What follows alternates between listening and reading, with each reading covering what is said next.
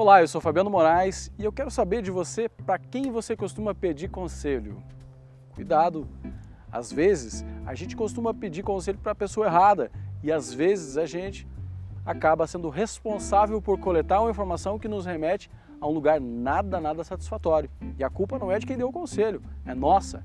Por exemplo, quando eu peço conselho sobre algo, por exemplo, estou passando por um problema financeiro e eu vou pedir conselho para uma pessoa que está mais acometida negativamente financeiramente do que eu, é muito provável que essa pessoa não saiba direcionar ou dar uma opinião que me direcione para um caminho melhor.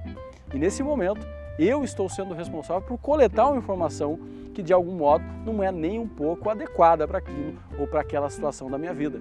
Ou, por exemplo, a gente vê muito isso quando uma pessoa está com um problema no relacionamento dela. Aí ela vai e pede conselho para outra que está com mais problemas ainda no relacionamento. É muito provável que eu não vou colher uma informação saudável.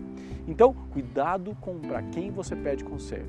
E uma ferramenta magnífica que eu compartilho com você sobre essa questão é listar sobre cada uma das esferas da sua vida, seja ela espiritual, seja ela financeira, seja ela de relacionamento, e observar quem são as pessoas que eu conheço que são bem-sucedidas nessas esferas. Espiritualmente, quem eu conheço que eu percebo que tem uma energia muito, muito, muito positiva nesse aspecto.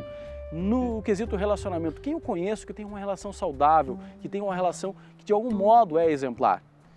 Quem eu conheço que financeiramente é muito bem equilibrado e que está bem sucedido financeiramente. Porque quando eu defino quem são essas pessoas, esses mentores, eu posso saber exatamente com quem eu vou conversar, com quem eu vou coletar uma informação que possa me ajudar naquele momento que eu passo por uma dificuldade naquela esfera da minha vida.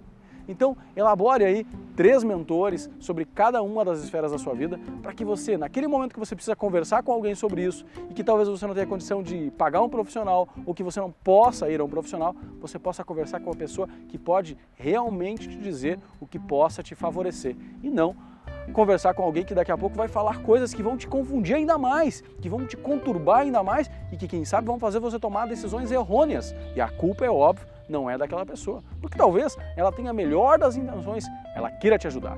Mas o fato é que ela não sabe como ajudar. E aí, nesse momento, você se torna responsável por colher a informação da pessoa errada. Então, se você gostou desse conteúdo, compartilhe ele. Obrigado por ter ficado até aqui conosco e um grande abraço de Fabiano Moraes para você.